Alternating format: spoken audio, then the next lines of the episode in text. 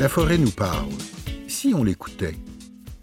Un texte de Robert Bourgard, paru le 28 juin 2023 dans la presse. Pendant que les forêts brûlent au nord, que les habitants des communautés menacées sont évacués, que des milliers de travailleurs forestiers sont sans accès à leur travail et que les Québécois respirent de la fumée comme jamais auparavant, c'est un bon moment pour prendre un pas de recul, pour réfléchir à notre aménagement des forêts et plus largement à notre style de vie et à nos choix collectifs, soutient Robert Beauregard, ingénieur forestier, professeur titulaire en génie du bois, Université Laval.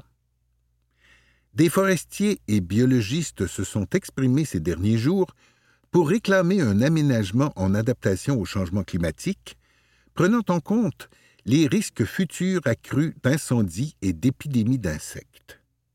Des représentants industriels ont réclamé que soit facilitée la récolte des forêts brûlées avant que le bois résiduel ne soit gâté par les insectes xylophages.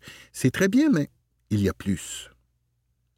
Il faut lire ou relire le rapport de la commission indépendante sur les caribous forestiers et montagnards, dite commission Gélina. Quelques semaines avant que la forêt ne se mette à brûler, les médias nous alertaient à propos du fait que le gouvernement du Québec s'apprêtait à déposer un plan de rétablissement du caribou sans prendre en compte le point de vue de plusieurs communautés des Premières Nations. Cette orientation viserait à préserver les emplois dans certaines communautés. Cela serait une grave erreur.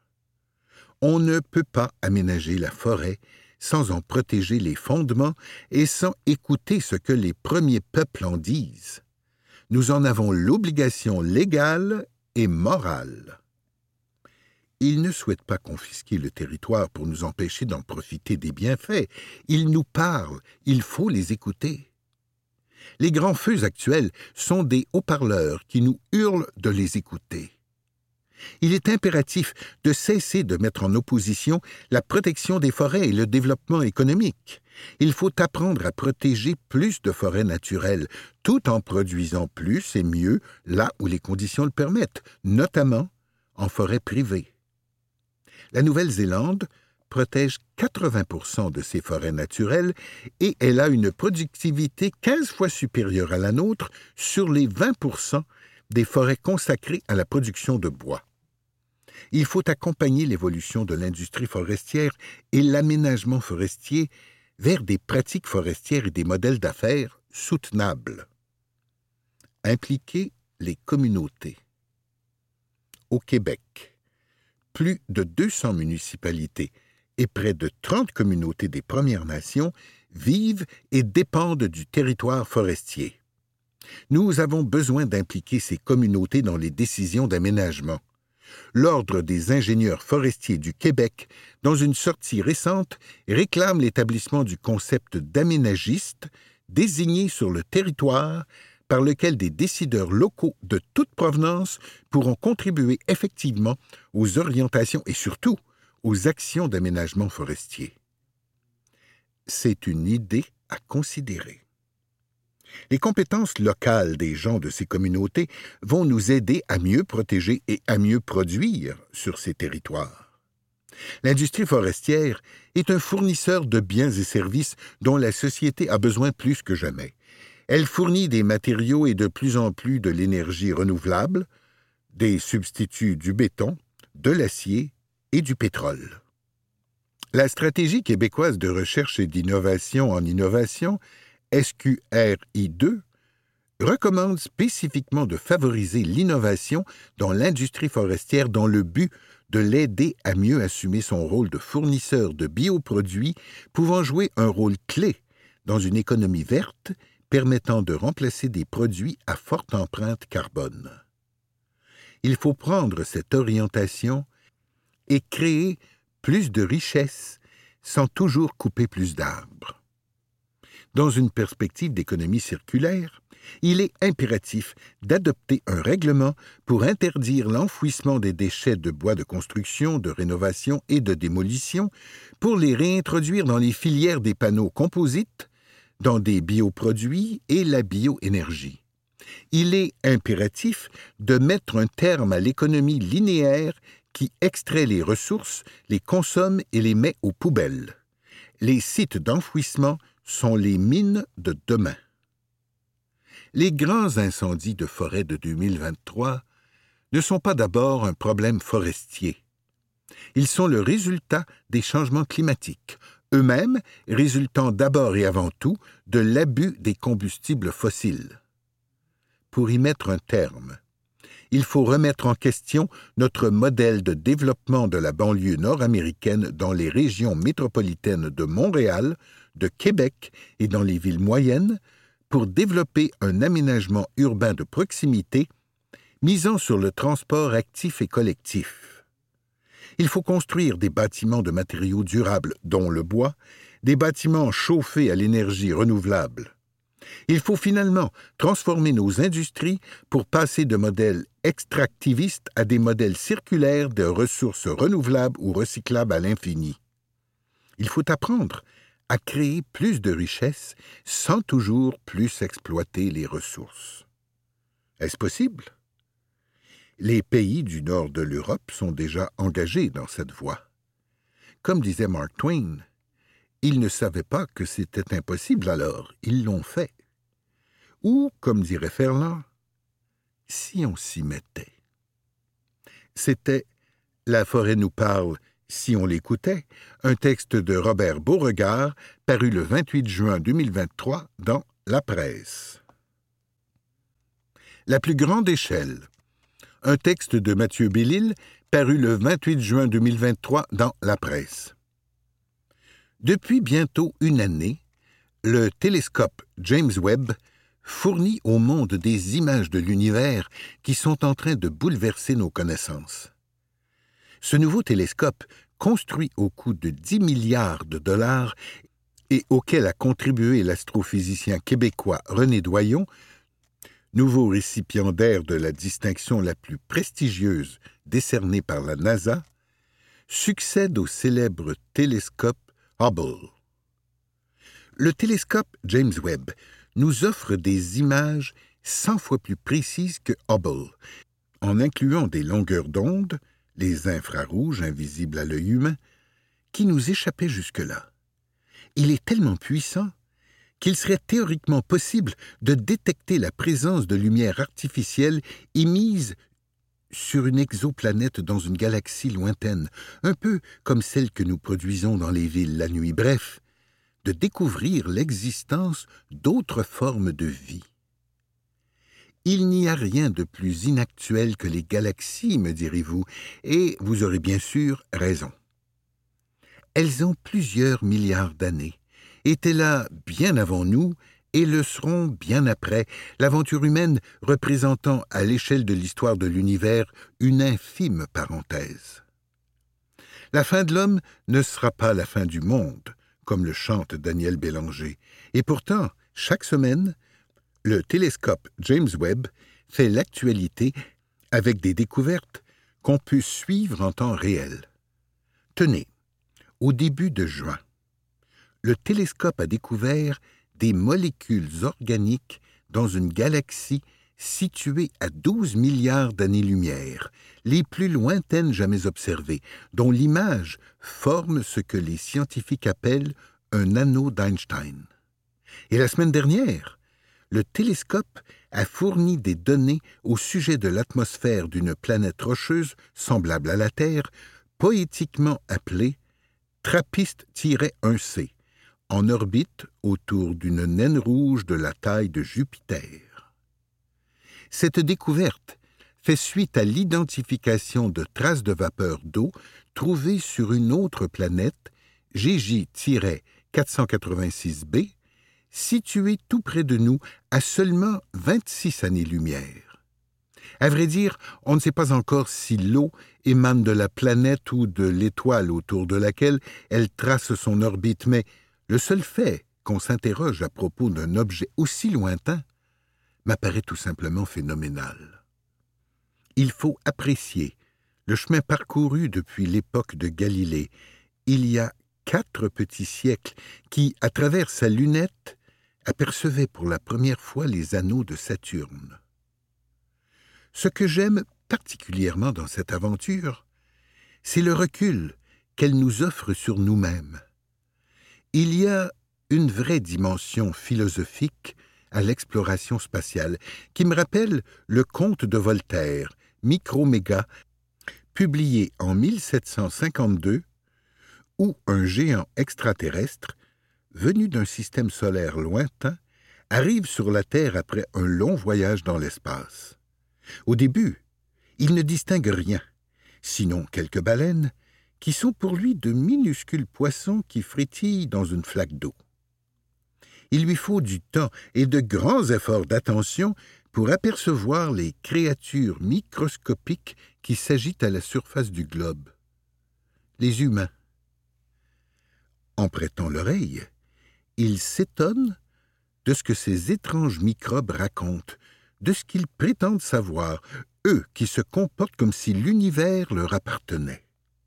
Il s'étonne surtout des querelles qui les divisent, entre Français et Anglais, entre chrétiens et musulmans, entre riches et pauvres. On se fait la guerre. Le géant ne comprend pas qu'on soit prêt à s'égorger pour des territoires qui ne sont pour lui rien plus que de vulgaires tas de boue. On ignore encore l'étendue de ce que le télescope James Webb nous révélera. Bien souvent, les plus grandes découvertes, comme les plus grandes leçons, sont celles que l'on n'attend pas. Prenez l'aventure de Voyageur 1, une sonde spatiale lancée à la fin des années 1970, équipée d'un ordinateur primitif d'une force comparable à celle d'un vieux modem et qui poursuit son voyage dans l'espace intersidéral à une distance d'environ 24 milliards de kilomètres, la sonde est aujourd'hui l'objet humain le plus éloigné de la Terre. Après avoir livré les premières images en haute résolution de Jupiter et de Saturne au tournant des années 1980, Voyageur 1 devait éteindre sa caméra avant de continuer sa route. Mais le responsable du programme, Carl Sagan, a une idée. Il veut profiter de la sonde pour prendre une photo de la Terre. Après deux années de préparation en vue de ce selfie géant alors que la sonde a dépassé l'orbite de Pluton, la photo est enfin prise le 14 février 1990. La suite de l'histoire est fascinante, car une fois la photo imprimée, la responsable de l'analyse, Candy Hansen Koharchek, n'arrive pas à identifier la Terre. Le sujet de la photo est introuvable et on croit d'abord à une erreur technique. Et puis soudain, après de nouveaux efforts d'attention, exactement comme le géant de Voltaire arrivé sur la Terre, la responsable distingue quelque chose d'infime sur l'image, une petite saleté, à peine un grain de poussière, qu'elle gratte pour le détacher. Or, le grain de poussière ne se détache pas parce qu'il fait partie de la photo. C'est la Terre. L'image fait moins d'un pixel. C'est un tout petit point bleu pâle, l'une des photos les plus célèbres de l'histoire de l'exploration spatiale, le Pale Blue Dot. Et c'est sur ce petit point de rien du tout, à peine visible, que nous sommes embarqués. Cette photo est peut-être l'une des plus belles choses que l'exploration spatiale puisse nous donner, la conscience de notre fragilité. Pendant les vacances d'été, alors que je contemplerai le ciel à la recherche de planètes et d'étoiles filantes, j'essaierai de me rappeler qu'il suffit parfois d'un peu de distance pour renouer avec l'essentiel et comprendre que certaines querelles n'ont guère d'importance quand on les rapporte à la plus grande échelle. C'était La plus grande échelle, un texte de Mathieu Bellil, paru le 28 juin 2023 dans La Presse. Champion avec un téléphone démuni devant un ordinateur. Un texte de Karim Benassiaï, paru le 28 juin 2023 dans La Presse. Ils ont grandi avec un téléphone ou une tablette à la main, peuvent vous monter une vidéo pour TikTok en un clin d'œil ou retrouver un ami sur Instagram, contacter qui ils veulent sur six réseaux sociaux différents. Mais ces enfants du numérique sont souvent étrangement démunis devant un ordinateur. Ne demandez pas à la plupart d'entre eux d'ajouter une pièce jointe à un courriel, de mettre en page correctement un travail sur Word ou de configurer une imprimante. Sans généraliser à outrance et sans tomber dans la critique facile des jeunes, parents et experts constatent ce fossé étonnant. Faut-il s'en inquiéter? Comment l'expliquer? Vide abyssal. Professeur à l'Université de Montréal, Marie Laberge voit poindre ce phénomène depuis une quinzaine d'années. La titulaire de la chaire de recherche Ado-Prev-IT, spécialisée en prévention de l'incapacité de travail dès l'adolescence, ne se pose pas en spécialiste du sujet sur lequel il existe très peu d'études. Elle le constate, c'est tout, chez ses étudiants universitaires et ses enfants au cégep je me rends compte du vide abyssal de leurs connaissances par rapport à des outils de base comme Word. C'est parfois tellement tout croche que je dois refaire toute la mise en page, rapporte Marie Laberge, professeure à l'Université de Montréal.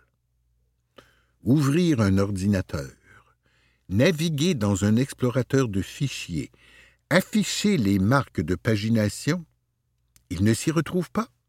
Ils sont toujours sur des drives, des espaces de sauvegarde, info nuagiques, mais ne savent pas enregistrer un travail.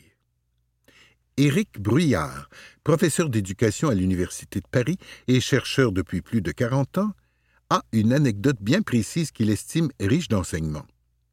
Plusieurs de ses étudiants de maîtrise ne savent pas ajouter des sauts de page dans leurs travaux. Ils mettent des retours de chariot, c'est complètement fou. Mon hypothèse, c'est qu'ils ne sont plus dans la matérialité de l'informatique, alors que la page est une notion matérielle. Intuitif ou performant?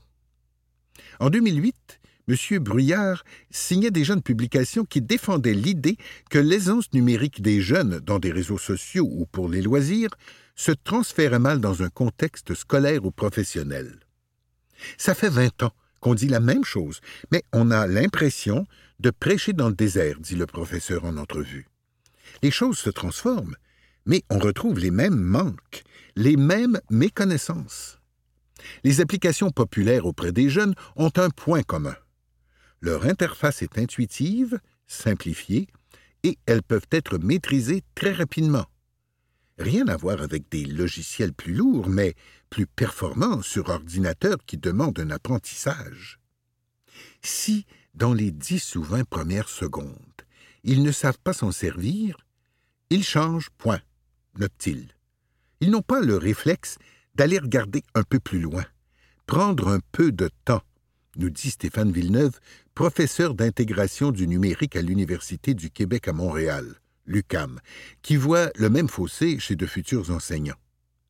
Ils sont très habiles sur leur téléphone, surtout avec les réseaux sociaux, mais quand il faut leur demander des tâches avec des logiciels, ce n'est pas aussi naturel. Mais ils vont finir par l'apprendre, ils ont cette capacité très développée. Deux univers. On a beau considérer les téléphones intelligents comme de petits ordinateurs portables, il n'engendre pas du tout le même lien, souligne Raoul Kamga, un collègue de M. Villeneuve en intégration du numérique en éducation à l'UCAM. Un nouveau téléphone apparaît tous les trois ou quatre mois. On en est informé, les compagnies font de la publicité. Quand il est défectueux ou qu'il est trop lent, on pense tout de suite à le changer. Quand un ordinateur tombe en panne, leur première idée est de le changer, pas de faire une mise à jour ou de changer la batterie, nous dit Raoul Kamga, professeur d'intégration du numérique à l'Université du Québec à Montréal. De même, l'utilisation facile des applications a un prix, estime Éric Bruyard. L'exploration et l'approfondissement ne sont pas encouragés. Cette idée d'enfermement intéresse les développeurs. On rend l'utilisateur captif en lui rendant les choses plus faciles et en sortir devient de plus en plus difficile. Vers un mur ou pas Mais est-ce si important de faire la mise en page adéquate sur Word, d'être habile sur Excel ou de maîtriser les centaines de fonctions pointues d'un ordinateur? Ce n'est pas une compétence indispensable comme savoir lire et compter, mais tous ceux qui se destinent à des études universitaires vont avoir à produire des écrits, répond Marie Laberge. Ce n'est pas indispensable à première vue, mais quand ils vont travailler, si leur patron est obligé de refaire tous leurs rapports. Si les utilisateurs plus âgés ont généralement de la difficulté à concevoir que tout peut être fait sur un téléphone ou une tablette, Stéphane Villeneuve est plus optimiste. C'est vraiment une question d'habitude. Pour eux, c'est naturel. Ils vont trouver moins difficile de faire de l'Excel sur une tablette que nous qui sommes devenus à l'aise avec des ordinateurs. Raoul Kamga estime carrément qu'il y a un conflit intergénérationnel qui s'en vient. On court après la technologie, mais pas après les habiletés technologiques. Ceux qui vont aller en informatique ne vont pas programmer sur leur téléphone. Qu'est-ce que les employeurs de demain veulent? Il va falloir les sensibiliser par rapport à la génération qui arrive, mettre des stratégies en place pour accompagner ces jeunes. C'était Champion avec un téléphone démuni devant un ordinateur, un texte de Karim Beneshae paru le 28 juin 2023 dans La Presse. Les cosmétiques se passeront des animaux. Un texte de Catherine Enfield et Olivia Levy, paru le 28 juin 2023 dans La Presse. Après une décennie de discussions, c'est désormais une réalité. Le Canada devient le 44e pays dans le monde à interdire les tests de produits cosmétiques sur les animaux. Est-ce que la nouvelle loi qui entrera en vigueur en décembre 2023 chamboulera le marché? Non, car ces tests sont déjà pas mal chose du passé au pays. Le Canada arrive peut-être après 43 pays, mais il est fier de se joindre à eux, a déclaré mardi le ministre fédéral de la Santé, Jean-Yves Duclos, lors d'une conférence de presse au centre de fabrication de l'entreprise Loche Cosmétique en Ontario adopté la semaine dernière, le projet de loi C-47 interdit également aux entreprises de vendre des cosmétiques qui ont été testés sur des animaux et de créer des étiquettes fausses ou trompeuses à propos des essais de cosmétiques sur les animaux. Son adoption est l'aboutissement d'une campagne menée par des organisations de protection des animaux et par des entreprises comme Loche et The Body Shop. Personne n'aime être le 44e, a convenu Adam Van Kevendern, secrétaire parlementaire du ministre de la Santé, mais le gouvernement canadien souhaite néanmoins devenir un modèle, notamment pour les États-Unis, qui devraient bientôt emboîter le pas. Cette nouvelle loi aura un impact limité sur l'industrie des cosmétiques, dont les pratiques ont beaucoup évolué dans la dernière décennie afin de se conformer aux normes européennes. L'Union européenne a des législations en ce sens depuis une vingtaine d'années, mais l'interdiction complète y est entrée en vigueur en 2013. Il n'y avait déjà plus du tout de tests sur les animaux parce qu'on travaille avec l'Union européenne et on suivait sa réglementation, explique Gabriela Saraceno, chargée de projet recherche et développement chez Jouviance, une marque québécoise de soins pour la peau. Au niveau mondial, le groupe L'Oréal ne teste aucun de ses produits ni aucun de ses ingrédients sur les animaux, indique-t-on chez L'Oréal Canada. À la connaissance de Santé Canada, aucun produit cosmétique présentement au Canada n'est testé sur les animaux, a indiqué le ministre Jean-Yves Duclos. Ceci étant dit, on veut s'assurer que ce ne soit jamais le cas, a-t-il ajouté. Les compagnies étrangères qui voudraient vendre au Canada des produits cosmétiques testés sur des animaux, dit-il, ne pourront plus le faire à l'avenir. Selon l'organisation Humane Society International, La Chine, par exemple, exige encore des tests sur les animaux à ses entreprises de cosmétiques.